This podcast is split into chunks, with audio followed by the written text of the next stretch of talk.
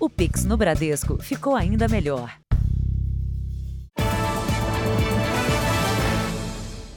Olá, boa noite. Boa noite.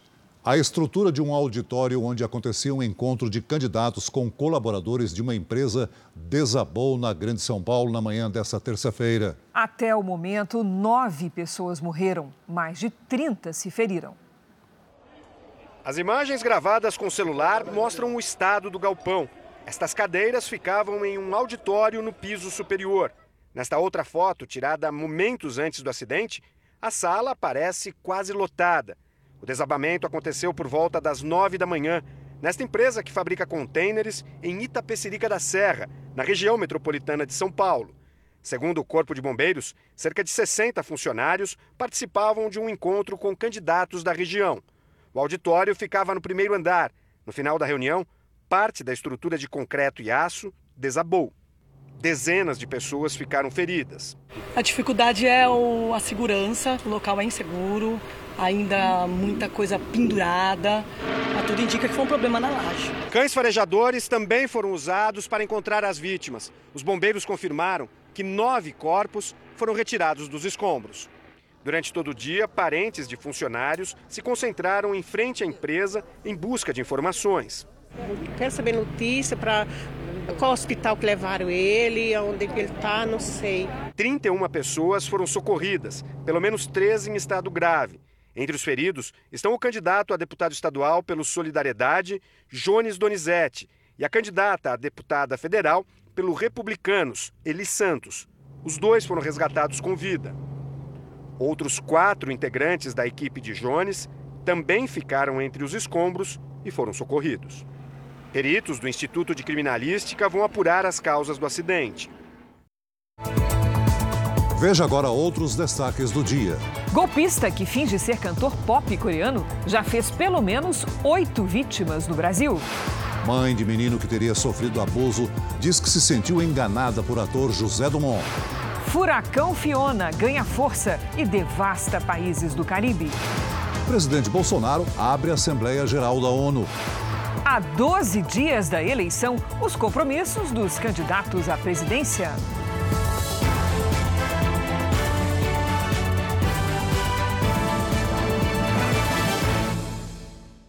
Oferecimento Bradesco. A gente não para de se reinventar por você.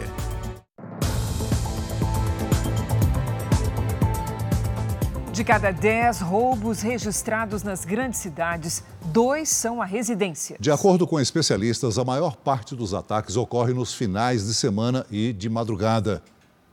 Foi uma saidinha, só 45 minutos fora de casa. E quando a gente vinha chegando aqui próximo, a gente viu alguém, um homem que eu não conheço, nunca vi, é, levantando meu portão. Os assaltantes nem se abalaram quando perceberam a chegada dos moradores. Ele desceu, abriu o portão, aí entrou no banco de trás e eles foram embora. Os criminosos não conseguiram levar quase nada. Os eletrodomésticos ficaram pelo caminho. Nos fins de semana e de madrugada, esses são os períodos preferidos dos ladrões que invadem casas. É o que mostra uma pesquisa feita por uma empresa de segurança em algumas das principais capitais brasileiras. De 10 roubos registrados nas maiores cidades do país, dois são em residências. Somente no primeiro semestre do ano, o estado de São Paulo teve mais de 4.600 registros de roubos e furtos a residências, com base nos dados da Secretaria de Segurança Pública. No Brasil, foram quase 30 mil ocorrências nos primeiros meses do ano, 27% a mais do que no mesmo período do ano passado. Nós estávamos no período ainda da pandemia, né, as pessoas em casa, e agora com essa recolocação, né, as pessoas nas ruas, realmente houve uma motivação do crime. Olhos atentos e ouvidos em alerta são as armas dos moradores desse bairro no centro de São Paulo. Eles participam do projeto Vizinhança Solidária. A qualquer sinal suspeito, acionam o sistema. A gente está em casa, vê um barulho estranho na rua, já corre para a janela, né? Já vamos dar uma olhadinha ali, o que está acontecendo. No bairro da moradora que teve a residência invadida, ainda não há esse monitoramento. Não tem como a gente deixar mais a casa só. É muito grave o estado de saúde do radiologista baleado na cabeça no Rio de Janeiro. A família já considera o quadro irreversível. O tiro teria partido de um fuzil disparado por um policial militar na zona norte da cidade. A justiça determinou a prisão preventiva do PM. E agora? O que vai ser de mim? O que vai ser da minha vida sem meu filho, meu Deus? Rafael Montovanelli foi baleado quando passava de carro por essa avenida, na zona norte do Rio. O técnico em radiologia de 40 anos foi atingido por um tiro de fuzil na cabeça na madrugada de segunda-feira. Ele chegou a ser levado para o hospital em estado gravíssimo. Rafael estava no carro com mais três amigos no banco de trás. Segundo a polícia militar, o grupo teria passado por uma blitz e desobedecido a ordem de parada. O motorista do veículo teria feito uma manobra brusca em alta velocidade e por isso o policial atirou. Mas a família de Rafael contesta essa versão. Não tinha nenhuma blitz, nenhum cone, nenhum sinal, nem sequer o policial fez gesto para parar. Os meninos atravessaram e levaram um tiro pelas costas. Nenhuma droga ou arma foi encontrada no carro. O PM que fez o disparo foi preso em flagrante e a Polícia Civil já começou a ouvir as testemunhas. A esposa de Rafael está grávida da primeira filha do casal e terá o bebê dentro de 15 dias. A família inteira, os amigos estão todos indignados. É mais uma família destruída pela falta de preparo da nossa polícia. A Corregedoria da Polícia Militar informou que colabora com a investigação do caso. Flagrante em Anápolis, Goiás. Um policial deu um tapa no rosto de uma mulher que gravava o momento em que o marido era preso por suposto desacato. Ela teria xingado os policiais e desmaiou após a agressão. A PM informou que não compactua com o desvio de conduta, que abriu inquérito para apurar o caso e que o policial foi afastado das ruas. O marido da mulher agredida prestou depoimento e foi solto. Oito pessoas foram presas numa grande operação contra o tráfico internacional de cocaína. Os criminosos aliciavam jovens e até os próprios filhos para se passarem por turistas e levarem drogas para outros países. Polícia Federal! A Polícia Federal foi às ruas no Paraná, em Santa Catarina e São Paulo. Ao todo, os agentes prenderam sete suspeitos no Brasil e um em Portugal. De acordo com a investigação, Todos fazem parte de grupos criminosos especializados no tráfico internacional de cocaína. Contas bancárias e imóveis foram bloqueados. Durante a operação, as equipes ainda apreenderam carros de luxo e dinheiro vivo. Segundo a polícia, os três grupos agiam de forma parecida. Aliciavam jovens para eles se passarem por turistas e levarem a cocaína até países da Europa, Ásia e Oriente Médio. Em alguns casos, os criminosos utilizavam os próprios filhos, menores de idade, para enviar as drogas. Aliciavam pessoas jovens e de boa aparência. Pegavam um rapaz e uma moça, simulavam um casal para tentar ludibriar as os órgãos de fiscalização, tanto no Brasil quanto no exterior. Ainda segundo as investigações, os envolvidos faziam um transporte de ida e volta, deixavam a cocaína no exterior e retornavam ao Brasil com drogas sintéticas. Os suspeitos vão responder por tráfico internacional, organização criminosa e lavagem de dinheiro. Tiros e perseguição em Ipanema, na zona sul do Rio de Janeiro. Policiais tentaram parar um veículo que estava em alta velocidade. Um PM foi atropelado. Em seguida, o motorista foi atingido por um tiro na perna. Um outro passageiro chegou a se jogar do carro em movimento. Segundo a polícia, o motorista estava drogado. Os feridos foram levados para o hospital e não correm risco de morrer. Uma operação do Ibama e da Polícia Federal flagrou uma área de garimpo ilegal em terras do governo federal, perto de Altamira, no Pará. A área é equivalente a 67 campos de futebol. Agentes estiveram no local e destruíram uma escavadeira hidráulica e três motores.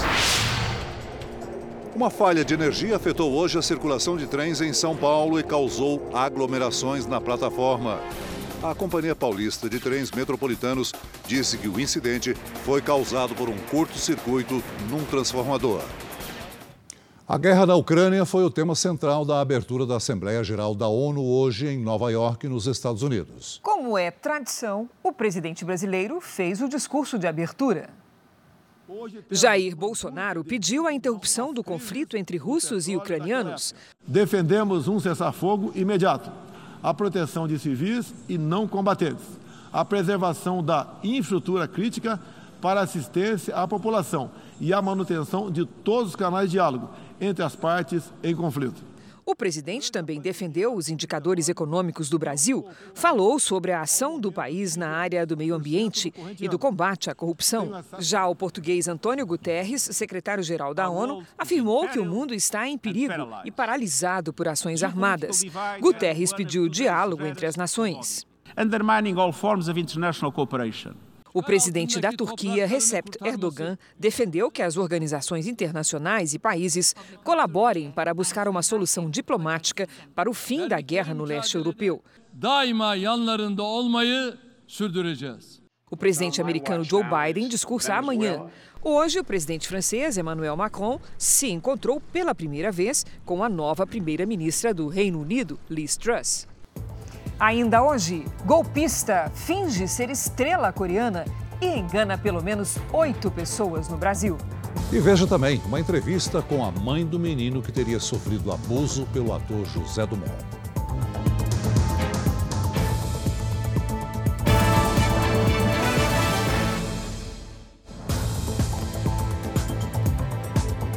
Família de uma brasileira que morreu na Argentina luta para trazer o corpo para o Rio Grande do Sul. A mulher de 57 anos teve uma parada cardíaca em Buenos Aires e não resistiu, mas problemas na documentação impedem o traslado. A viagem de Márcia e Odércio Schultz rendeu momentos que estarão guardados para sempre na memória do marido. O casal, que reside em 15 de novembro, no interior do Rio Grande do Sul, conseguiu realizar o sonho de conhecer o Chile e a Argentina. Pegava neve, tirava nos guias, em mim, nos motoristas, o pessoal que ela mais conhecia, de tão faceiro. Daí ela ainda falou para o motorista: Agora realizei meu sonho. Depois de três anos e estou muito feliz. Os dois estavam em Buenos Aires quando Márcia passou mal no dia 15 de agosto. O infarto foi fulminante. Na certidão de óbito fornecida pelas autoridades do país, um erro na nacionalidade impede que o corpo seja trazido ao Brasil desde então. No documento, a nacionalidade de Márcia Rejane Schultz consta como argentina e a morte teria ocorrido no Paraguai. Informações que fazem com que o corpo esteja há 35 dias no país vizinho, sem prazo para a chegada ao Rio Grande do Sul. O jeito é esperar, não tem, não tem o que fazer. E todo o brasileiro que mora em outro país é demorado, é burocracia, eles têm que fazer tudo certinho para não dar transtorno depois. A família aguarda pela emissão de um novo atestado de óbito que precisa ser validado por um juiz local. Só assim o translado do corpo poderá acontecer. O problema é que não há um prazo nem para a assinatura do documento, nem para que o corpo seja entregue aos familiares. Para esta advogada, nesses casos, a orientação é procurar pela representação brasileira no país. Para o turista, né, para o brasileiro que está no exterior, procurar a embaixada ou consulado. Acho que essa é a primeira indicação. Quem resolve inicialmente o traslado de corpo é o consulado do país onde aconteceu, onde está o corpo. A família de Márcia está angustiada à espera de uma definição. Todos os dias o pessoal vem e espera, pergunta quando vai vir, o Ministério das Relações Exteriores do Brasil informou que acompanha o caso e que está prestando toda a assistência possível à família. O consulado da Argentina, no Rio Grande do Sul, ainda não se manifestou. O projeto que garante o piso nacional da enfermagem pode ser votado antes das eleições, de acordo com o relator do orçamento. O senador Marcelo Castro, do MDB, fez a afirmação após o encontro que teve com o presidente da República em exercício e presidente do Senado, Rodrigo Pacheco. A ideia é votar nos próximos dias o projeto que transfere para outras áreas os recursos destinados ao combate à Covid-19, mas que estejam parados. A nossa ideia é de aprovar já na próxima semana. Então, rapidamente tenta aprovar isso antes da eleição para já dar um, um sustento, um reforço ao orçamento dos estados e dos municípios. A lei que criou o piso foi aprovada pelo Congresso e sancionada pelo presidente Jair Bolsonaro. mas o Supremo Tribunal Federal suspendeu a entrada em vigor por 60 dias. O objetivo da suspensão é estudar o impacto da medida no setor de saúde e encontrar maneiras de financiamento do piso. A Rússia anunciou hoje que fará consultas públicas para anexar territórios ucranianos tomados por Moscou. A Ucrânia condenou a iniciativa de realizar consultas populares. O gabinete do presidente Volodymyr Zelensky ainda disse que os russos agem dessa forma por medo da derrota. Os Estados Unidos também rejeitaram as votações. A Rússia aumentou a punição para militares que desertarem ou se renderem. A pena agora pode ultrapassar os 10 anos de prisão. A medida acontece em meio ao avanço das tropas ucranianas contra os invasores. Mesmo fora da Copa do Mundo, a Ucrânia estará presente na competição. O ídolo ucraniano Shevchenko entregou uma braçadeira com as cores do país para o polonês Lewandowski usar durante os Jogos, como forma de apoio ao povo ucraniano. O atacante da Polônia e do Barcelona é o atual melhor jogador do mundo, segundo a FIFA. Os pais da menina Madeleine McCann que desapareceu há 15 anos, perderam um processo contra a polícia de Portugal. O Tribunal Europeu de Direitos Humanos negou um processo de difamação contra o agente responsável pela investigação em 2007.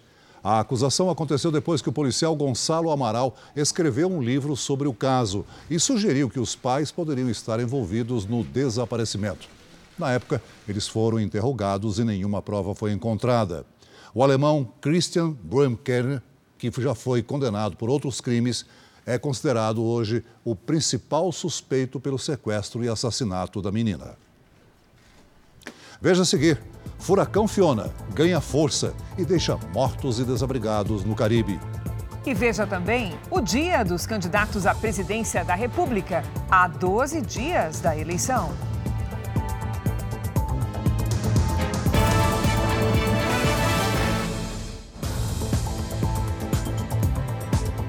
O empresário Glideson Acácio dos Santos, conhecido como o faraó dos bitcoins, vai ter que pagar 19 bilhões de reais à justiça. O dinheiro será usado para ressarcir investidores de criptomoedas lesados pela GAS Consultoria, administrada por ele. A determinação é da juíza Rosália Monteiro Figueira, da Terceira Vara Federal Criminal. Glideson é suspeito de operar um esquema fraudulento com as criptomoedas e está preso há mais de um ano. Já são quatro os mortos pela passagem do furacão Fiona em todo o Caribe. O fenômeno vem ganhando força. À medida que a velocidade dos ventos aumenta, fica mais difícil prever o tamanho dos estragos. Na República Dominicana, eles chegaram a 185 quilômetros por hora. Centenas de casas foram inundadas e povoados ficaram isolados. Cerca de 800 pessoas estão desabrigadas e um homem morreu atingido por uma árvore. Em Porto Rico, a Guarda Nacional resgatou mais de 900 pessoas e 90% do país segue sem energia. O governador da ilha definiu a situação como um desastre e cobrou as companhias a instalar um sistema elétrico mais resistente. O Fiona já se transformou no maior furacão do ano e pode não ser o último. Meteorologistas alertam para a intensa formação de tempestades no Oceano Atlântico, pelo menos até o fim da temporada, no dia 30 de novembro. Hoje, o furacão chegou às ilhas Turcas e Caicos, uma colônia britânica no Caribe. Os danos ainda não foram calculados. A previsão é que o Fiona avance pelo Atlântico nos próximos dias. A partir de amanhã, o fenômeno deve ganhar força no oceano e atingir intensidade 4, numa categoria que vai até 5. Na quinta-feira, os ventos podem chegar a 225 km por hora. Na sexta-feira, a previsão é que o furacão perca força. Em seguida, o fenômeno subirá pela costa leste da América do Norte e poderá chegar até o Canadá, mas como uma tempestade tropical com intensidade bem mais fraca. Aqui no Brasil, apesar das baixas temperaturas nos últimos dias, o inverno brasileiro teve uma temperatura mais alta que a média. Vamos conversar com a Lidiane Sayuri? Lid, para muita gente, os casacos e os outros agasalhos continuam em uso. Lá em casa, por exemplo, são três cobertores. Onde é que fez esse calor tudo? Vamos lá. Boa noite, Cris. Boa noite, Celso. Boa noite a todos. Olha, por incrível que pareça, na maior parte do Brasil, o mês mais quente desse inverno foi julho, com 4 graus acima do normal. Só a região sul e o litoral do Nordeste registraram temperaturas entre a média e um pouco abaixo. Fez calor em todas estas áreas, em vermelho e amarelo. Isso explica o alto número de queimadas. Na quarta, uma frente fria avança para o sudeste e provoca temporais. Tem alerta de granizo e trovoadas no interior de Santa Catarina, no Paraná, em São Paulo e Mato Grosso do Sul. De Goiás até Roraima, chuva isolada. No norte de Minas e no interior do Nordeste, o tempo fica firme. Em Porto Alegre, máxima de 21 graus. No Rio de Janeiro, faz até 24. No Recife, 28 e até 34 em Rio Branco. Em São Paulo, tchau calor. A quarta será de chuva com 21 graus. Tempo delivery. A Luciana pergunta se vai chover em Dourados, Mato Grosso do Sul. Vamos lá. Vai sim, viu, Luciana? E com risco de temporais e granizo nos próximos dois dias. Nesta quarta, máxima de 27. E o Fábio quer saber se chove na capital gaúcha. Olha só o Fábio aqui na tela. Fábio, feliz dia do gaúcho para todos aí do Rio Grande do Sul.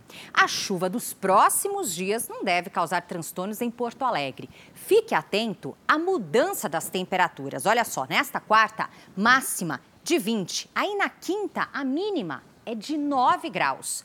Faça como eles, faça seu pedido aqui no Tempo Delivery. Mande o nome de uma cidade com a hashtag você no JR pelas redes sociais. Cris, Celso. Obrigada, Lidy. Até amanhã, Lidy. Ainda hoje, polícia encontra depósito de armas da maior milícia do Rio de Janeiro. E também, golpista usa perfil de ator sul-coreano para enganar mulheres.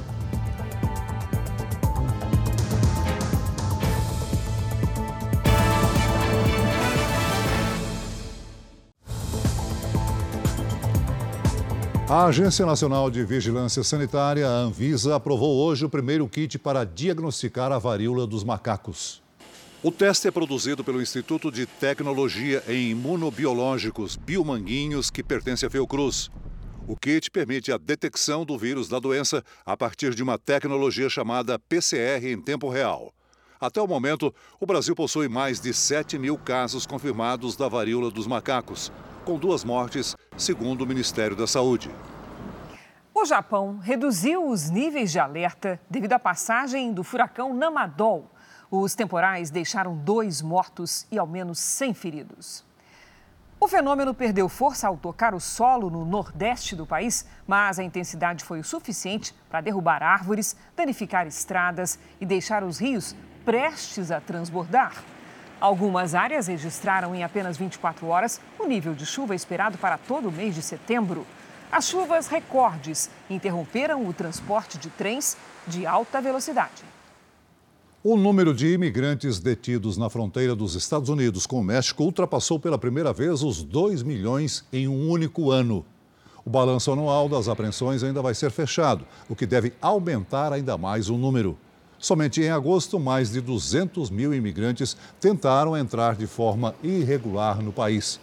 A maioria das Américas Central e do Sul.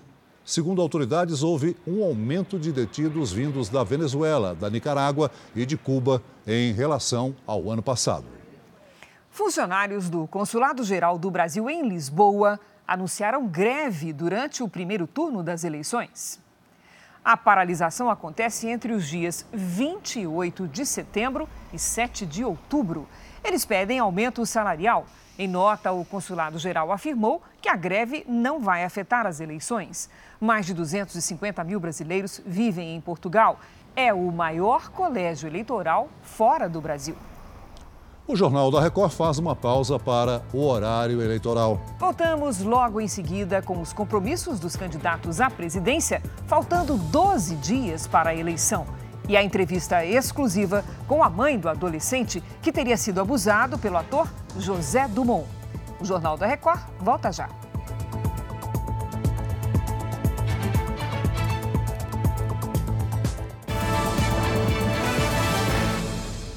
O Jornal da Record está de volta. Olha, a cada hora, oito pedestres são assaltados no estado de São Paulo. Os criminosos quase sempre agem em grupo e são violentos. Em frente ao condomínio, pouco antes das seis da manhã, duas pessoas conversam na calçada. Uma mulher passa perto delas. É o momento em que a quadrilha ataca. São seis assaltantes que chegam de moto, armados. Uma das vítimas começa a subir a escada para entrar no condomínio, mas é alcançada e agredida. O criminoso puxa a mulher pelos cabelos e pelo pescoço, rouba a bolsa dela e foge com o grupo. O crime foi na zona oeste de São Paulo. A vítima aceitou falar por telefone. Eu fui tentar pedir ajuda, né, para segurança, eu sei que ficam segurança aí, tô bem machucada. Todo mundo hoje carrega o que virou um dos alvos preferidos dos criminosos, o celular. Além do valor que tem e de ser repassado rapidamente no mercado clandestino, o aparelho também pode ser um meio para acessar a conta bancária da pessoa. Em São Bernardo do Campo, no ABC Paulista, os estudantes, sentados no chão numa passarela, foram rendidos e obrigados a desbloquear os celulares. Os criminosos levam os aparelhos e logo depois ainda abordam mais dois rapazes. Nesse momento, um guarda municipal chega e consegue prender os assaltantes. Esses dois ladrões foram encontrados sete celulares. Eles não tinham essa informação de que todo o centro é monitorado e tem um policiamento bastante efetivo por parte da Guarda Civil Municipal e também da Polícia Militar. A cada hora, oito pedestres são assaltados no estado de São Paulo. Nos sete primeiros meses do ano, foram mais de 41 mil roubos desse tipo. Essa senhora, de 84 anos, foi atacada na zona oeste da capital paulista. O criminoso tentou pegar uma corrente do pescoço dela. Ele começou a puxar com força, minha filha veio correndo em cima dele. Ele soltou a mão, a corrente arrebentou, mas ele não conseguiu levar. A vítima teve um ferimento leve, mas não se recuperou ainda do susto. Agora você vê uma pessoa vindo, você já fica apavorada, porque agora tem medo de todo mundo, né? A Polícia Civil do Rio apreendeu um armamento pesado que pertencia a uma das maiores milícias do estado. As armas eram usadas em confrontos com rivais e para ameaçar moradores de regiões dominadas pelos criminosos. Um verdadeiro arsenal nas mãos da milícia. Armas, réplicas de fuzis, facas e até uma granada. Tudo foi apreendido hoje cedo pela Polícia Civil em um apartamento na zona oeste do Rio. Segundo as investigações, o material era usado pelo maior grupo miliciano da capital fluminense para impedir a invasão de organizações rivais e em possíveis confrontos com as forças de segurança. Acreditamos que quem estava ali conseguiu escapar por outras saídas do, do prédio, mas, porém, nós obtivemos o sucesso na apreensão desse material. Os policiais começaram a monitorar o local depois que perceberam a movimentação de homens investigados por participação em uma das maiores milícias do estado. A organização seria comandada por Luiz Antônio da Silva Braga, o Zinho, um dos criminosos mais procurados do país. Para a investigação, todas as armas apreendidas eram usadas para ameaçar e obrigar os moradores a contratarem serviços ilegais de telefonia, internet e TV a cabo controlados pelos milicianos. Esse tipo de abordagem criminosa cresceu bastante nos últimos anos no Rio de Janeiro. De acordo com o último levantamento feito pela Universidade Federal Fluminense e o Instituto Fogo Cruzado, as áreas dominadas por milicianos cresceram quase 400% em 16 anos no Rio de Janeiro. O mapa dos grupos armados mostra que as milícias já dominam praticamente metade dos territórios controlados por organizações criminosas no estado justamente querendo impedir esse crescimento, essa forma de atuação, que estamos tentando sufocar o aparato não só bélico quanto financeiro deles. O Supremo Tribunal Federal formou maioria para limitar os decretos do presidente Jair Bolsonaro que facilitam a compra e a venda de armas. O repórter Alessandro Saturno tem as informações. Boa noite, Alessandro. Oi, Cris. Boa noite para você, para o Celso e a todos que nos assistem. Bom, o julgamento ele acontece no plenário virtual do STF. Até agora, oito ministros já votaram. O placar é 7 a 1. O único que foi contrário a essa restrição foi o ministro Cássio Nunes. Os posicionamentos dos demais ministros devem ser apresentados até a meia-noite de hoje. O relator de três ações que questionam decretos editados pelo presidente Bolsonaro, o ministro Edson Fachin, ele restringiu o acesso às armas diante do risco do aumento da violência política. Após o período eleitoral, os ministros devem voltar a discutir o tema e definir se essa limitação a acesso às armas é permanente. Os ministros que votaram com o relator, eles também decidiram que a restrição ela deve ocorrer, restrição de algumas armas, no caso de interesse de segurança pública ou ainda defesa nacional. Cris Celso. Obrigada, Alessandro. Eleições 2022. Vamos ver o que fizeram os candidatos à presidência da República a 12 dias do primeiro turno. Logo na saída do hotel em Nova York, o presidente, candidato à reeleição Jair Bolsonaro, falou com eleitores e reafirmou aos jornalistas que não acredita nas pesquisas eleitorais. O que eu tenho sentido no Brasil, que eu tenho uma experiência muito grande de política, é que o povo está com a gente todos os, todas as classes sociais, todas, sem exceção. Essas pesquisas não valem de nada, erraram tudo em 2018 e agora, obviamente, potencializam o outro lado, que não pode sair às ruas nem para tomar uma, um refrigerante num bar. Internamente, os coordenadores da campanha de Jair Bolsonaro também adotam um discurso de otimismo, mas de forma moderada. A avaliação é de que o primeiro turno deve apresentar uma disputa acirrada entre Bolsonaro e Lula pela liderança na corrida à presidência da República. Além do discurso de abertura da Assembleia Geral das Nações Unidas, o presidente teve reuniões bilaterais nesta terça-feira com os presidentes do Equador e da Polônia e almoçou com integrantes da comunidade brasileira nos Estados Unidos em uma churrascaria. No fim da tarde, Jair Bolsonaro retornou ao Brasil. Ciro Gomes cumpriu a agenda em Campinas, no interior de São Paulo. O candidato do PDT participou de uma sabatina com 1.200 representantes de supermercados do país. Entre os principais assuntos discutidos está a inflação, principalmente a alta no preço dos alimentos. Ciro Gomes falou por 30 minutos. Depois respondeu a perguntas. Criticou o modelo econômico e defendeu uma reforma tributária focada em produtos da cesta básica. Mesmo estacionado nas pesquisas, o candidato disse não temer a perda de votos na reta final da campanha e se negou a comentar a crise dentro do próprio partido provocada por integrantes que declararam apoio ao ex-presidente Lula. Desculpa, mas não, não vou repercutir fake news de forma nenhuma. Eu não me sinto prejudicado por nada. Quem vai decidir meu futuro é o povo brasileiro. Dia, dia 17 e 30 do dia 2 de outubro. Antes disso, pode chover canivete, pode torturar, fascismo de direita, fascismo de esquerda, nada vai me abater. Hoje, o candidato pelo PT, Luiz Inácio Lula da Silva, se encontrou com representantes do setor do turismo. Lula recebeu sugestões de representantes de hotelaria, infraestrutura e aviação, que pediram investimentos e redução de impostos do querosene de aviação, que é uma demanda antiga do setor. O candidato se comprometeu, desde que o preço das passagens aéreas também caia. Então, para fazer turismo, você precisa primeiro o povo ter condições de comprar uma passagem. Quando você paga quase 3 mil para Brasília, dependendo do quanto você vai comprar, não é normal. Não é só o preço do querosene, porque o preço, o preço do querosene é o mesmo. No sábado, na segunda, na terça, na quarta.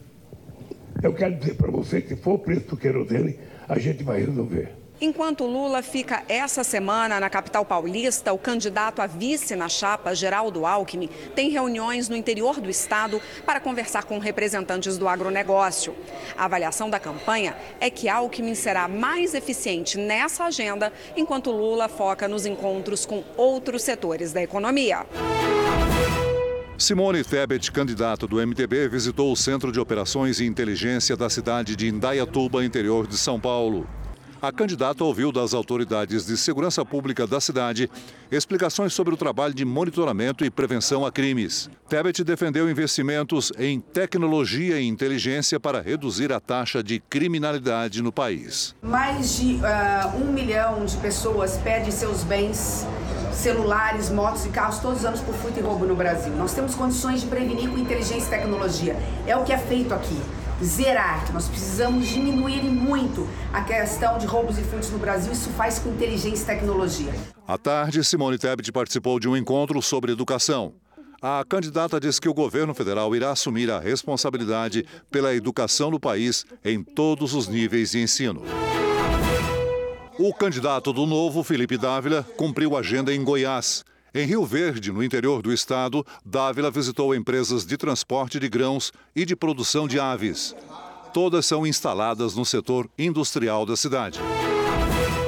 Os candidatos do PTB, Kelmo Luiz, e do União Brasil, Soraya Tronic, não tiveram agenda pública de campanha.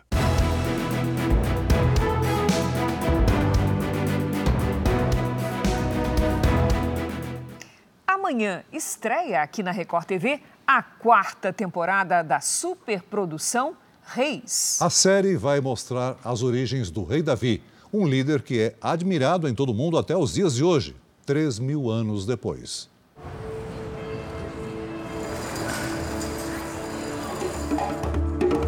No ritmo diferente da Cidade Santa, um nome ecoa.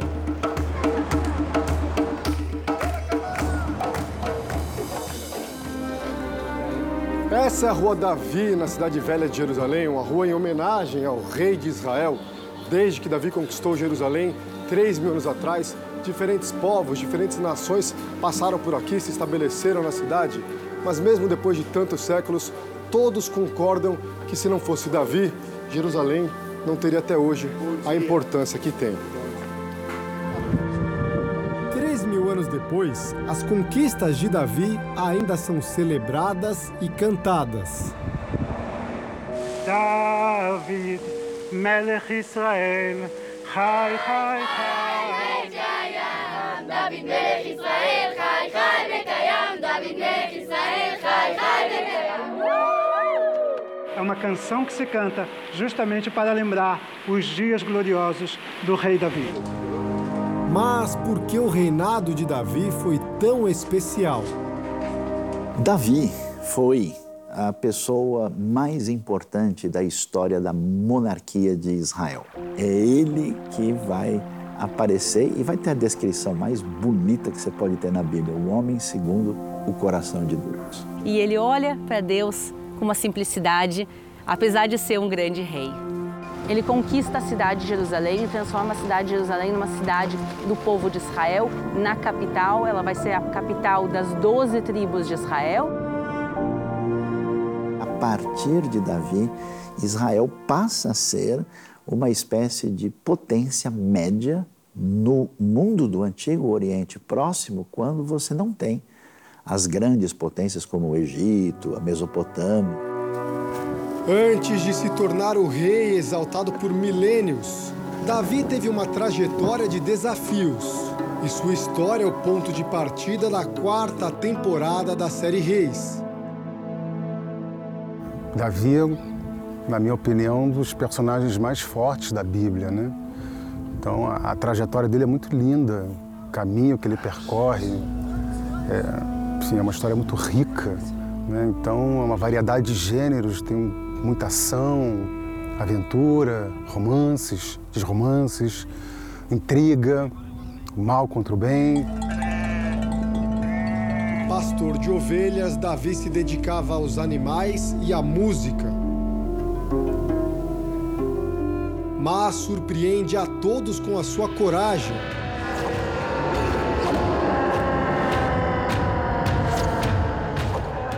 Então, Davi vamos assim dizer, falando português, claro, Davi é o cara. Né? Ele vai ser é, essa referência de rei, é, de pessoa, ah, de personalidade profunda, diversificada. Na série, Gabriel Vivan interpreta o jovem Davi. É um rei improvável? É um rei improvável. No momento em que Davi foi ungido, ele começou a passar a ver como Deus via. Quando ele é ungido, ele entende que ele não precisa agradar ninguém. Aquele que ele precisava agradar já estava, já tinha visto ele reconhecido. A nova temporada da série Reis estreia amanhã, logo após o Jornal da Record. Então, anote aí, amanhã começa a nova temporada da série Reis. E hoje você não pode perder um documentário especial gravado na Terra Santa sobre a juventude desse rei tão celebrado. Davi, as origens de um rei, vai ao ar às 10h15 da noite. Exclusivo. A mãe de um menino que diz ter sido abusado pelo ator José Dumont falou com a reportagem do Jornal da Record. Ela contou que a família era próxima do artista e agora o filho passa por um tratamento psicológico. Os ataques sofridos em redes sociais fizeram a mãe do menino procurar a nossa reportagem. Ela conta que foi surpreendida com a notícia de que o filho de 12 anos teria sido vítima de abuso do ator José Dumont. Ele reconheceu ele por uma das séries que ele já viu. E foi daí que ele, a conversa deles dois era sobre isso. Sobre ele se soltar mais em teatro e ele dando dicas pro meu filho. A família chegou a fazer uma festa quando o ator completou 72 anos em agosto. A mãe se sente enganada por José Dumont, que costumava dar presentes ao filho dela. Ele dava na minha frente, sempre na minha companhia. Meu filho estava sempre próximo de mim. A mãe do menino disse que o filho está em tratamento psicológico e que nessa semana voltou a frequentar a escola. Ela nega que a família recebia dinheiro do ator e contou que só houve uma transferência de mil reais, quantia para ser usada com remédios e emergências médicas. José Dumont está preso desde o último dia 15. O ator é investigado por estupro de vulnerável. Há vídeos em poder da polícia em que ele apareceria beijando e trocando carícias com um garoto menor de idade. Os policiais encontraram na casa dele fotos e vídeos de pornografia infantil. Ele alega que apenas fazia pesquisa para um estudo, mas o advogado da família do menino entende que há provas suficientes para incriminar o ator. Foi tudo muito premeditado, tá? Ele primeiro ele ganhou a confiança, tá? Para depois atacar, né? Que ele pague pelo que ele fez. Que ele não venha fazer isso com ninguém mais, com nenhuma criança mais. Então só o que eu peço é isso, justiça. Uma nova modalidade do golpe do amor preocupa as autoridades. Criminosos usam o perfil de um ator e cantor sul-coreano para enganar as mulheres. O consulado da Coreia do Sul já emitiu um alerta sobre o caso. Esta aposentada, que não quer mostrar o rosto, desconfiou quando recebeu uma mensagem numa rede social. Era um jovem que dizia ser um astro sul-coreano. Com o tempo, ela acreditou que o artista estava realmente interessado em conhecê-la e resolveu ajudar. Ele gostou do meu perfil, quer conhecer o Brasil. Eu falei, ah, essa férias com a sua gerência e venha, né? Ele falou, não, você tem que mandar um e-mail para a minha gerência solicitando a minha vinda ao Brasil. O golpista que se passou pelo ator Park Bogun pediu para que a vítima depositasse 40 mil reais em contas bancárias do Brasil e desapareceu. Eu não tenho dinheiro para pagar toda essa dívida. Estou negativada, então causa a minha vida.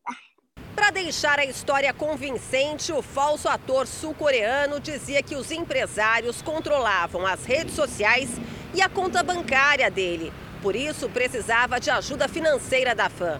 Até agora, oito mulheres já caíram no golpe. O consulado da Coreia do Sul em São Paulo emitiu um alerta e comunicou às autoridades. A cultura coreana está sendo usada de uma forma é, para fazer vítimas brasileiras. Em Brasília, uma jovem recebeu esta foto. Seria o bilhete de um suposto sul-coreano que viria ao Brasil.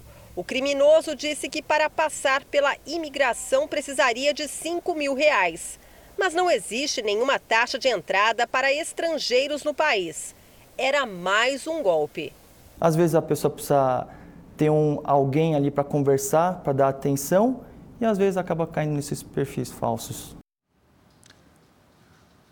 Essa edição termina aqui e à meia-noite e meia tem mais Jornal da Record. Fique agora com o último episódio da terceira temporada de Reis. Em seguida, especial Davi, as origens de um rei. E logo depois, a primeira formação da roça ao vivo em A Fazenda. Ótima noite para você. Boa noite.